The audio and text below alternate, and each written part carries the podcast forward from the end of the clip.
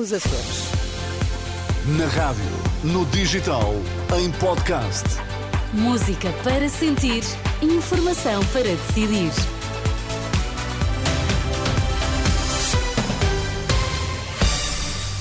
Ficamos agora a saber que notícias marcam esta manhã de quinta-feira. Sérgio Costa, bom dia mais Bom uma dia. vez.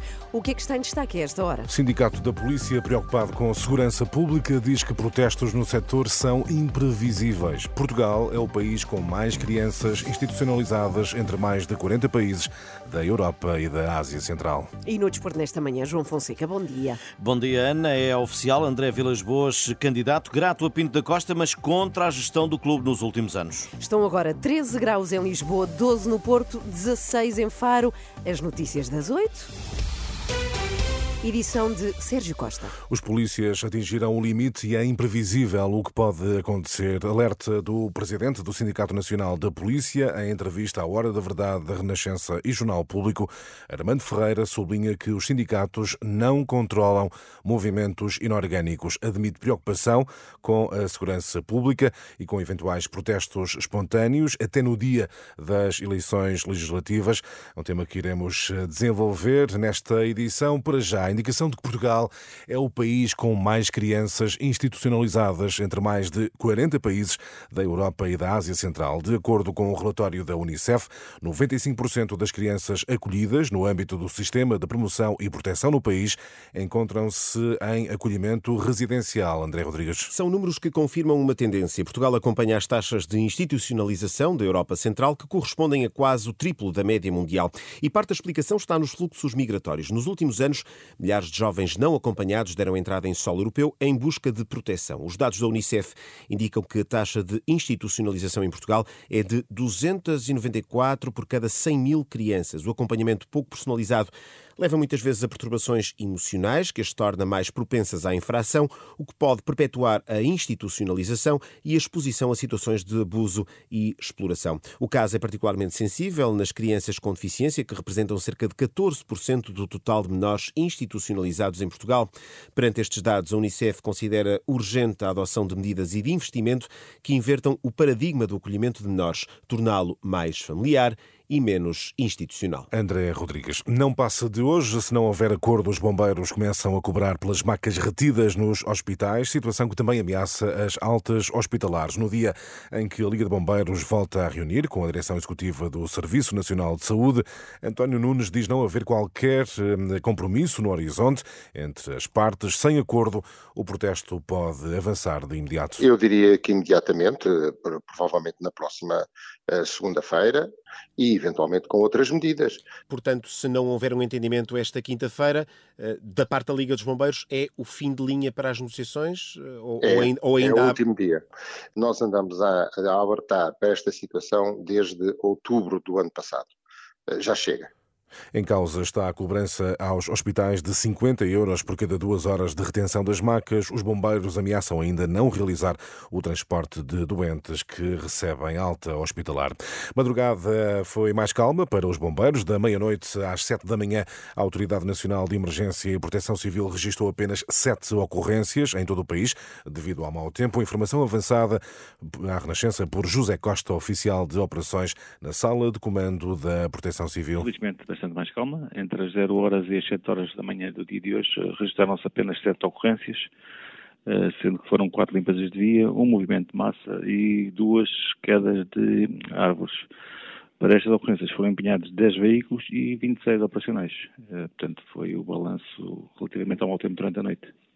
Comandante José Costa da Proteção eh, Civil. Eh, Entretanto, ao mesmo tempo agrava-se o quadro de seca no sul do país. Em dezembro acentuou-se a escassez de água na região. O Instituto do Mar e da Atmosfera destaca os distritos de Setúbal, Beja e Faro na classe de seca moderada. No final do ano, 38% do território estava em seca meteorológica.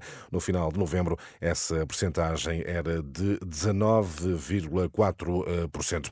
Mais de um milhão de pessoas sem eletricidade no Brasil consequência da passagem de uma tempestade no sul do país e que fez uma vítima mortal e mais de uma centena de feridos. A chuva intensa e as fortes rajadas de vento atingiram 49 cidades, incluindo Porto Alegre. Agora, tempo para o desporto. João Fonseca, André Vilas Boas é oficialmente candidato à liderança do Futebol Clube do Porto. E falou de Pinta Costa, ataca a gestão dos últimos anos, mas sem beliscar o nome do atual líder dos eh, Dragões. Estamos eternamente gratos e estaremos para sempre gratos a Jorge Nuno Pinto da Costa. Será para todos nós, adeptos e simpatizantes do Futebol Clube do Porto, o presidente dos presidentes do Futebol Clube do Porto. Mas é tempo de mudança.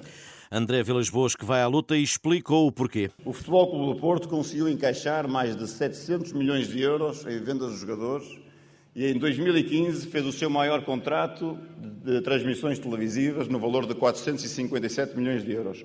E qual é a realidade atual? Temos um passivo de 500 milhões de euros e uma dívida financeira de 310 milhões de euros. Temos a nossa capacidade competitiva ameaçada. As nossas contas entraram em total descontrole.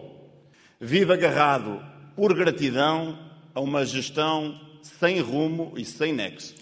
Oficialmente candidatos, Vilas Boas, Nuno Lobo, falta Pinto da Costa, que esta noite deve marcar presença em Fanzers no jantar organizado pela Comissão de Apoio à sua recandidatura. Notícias do desporto com João Fonseca. E damos agora atenção à entrevista ao presidente do Sindicato Nacional da Polícia. O dirigente sindical diz ser imprevisível o que pode acontecer na onda de protestos do setor. Está mesmo preocupado com a segurança pública. Armando Ferreira alerta que os polícias atingiram a linha vermelha, é por isso imprevisível o que pode acontecer. Em entrevista à Renascença e Jornal Público, o dirigente sindical acrescenta que os sindicatos não controlam movimentos inorgânicos. Sei que o descontentamento é elevado e também sei que há movimentos inorgânicos que têm outros pensamentos. E sobre isso eu, eh, sinceramente, eh, não posso responsabilizar enquanto dirigente sindical para afirmar eh, aquilo que eu não tenho a certeza. Está, digamos, mesmo na linha vermelha e eu estou preocupado com a segurança pública. Armando Ferreira apela por isso à intervenção de Marcelo Rebelo de Sousa. O dirigente sindical acusa ainda o ministro da Administração Interna de manipulação de números sobre a valorização dos rendimentos das forças de segurança. Diz mesmo haver agentes que já nem conseguem pagar contas. Eu tenho conhecimento de casos de agentes que são os pais que pagam o aluguel das casas. Eu tenho conhecimento de casos de agentes que são os pais que lhe pagam a alimentação. Isto é a realidade dos factos.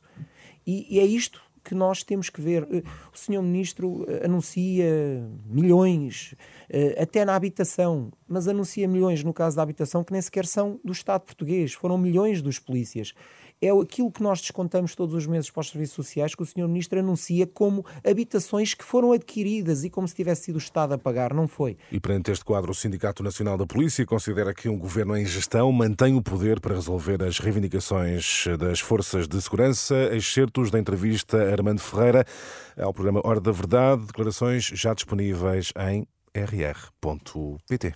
Até já, Até Sérgio. Já. 8 horas, 8 minutos. Vamos contar-lhe como está o trânsito em 20 segundos.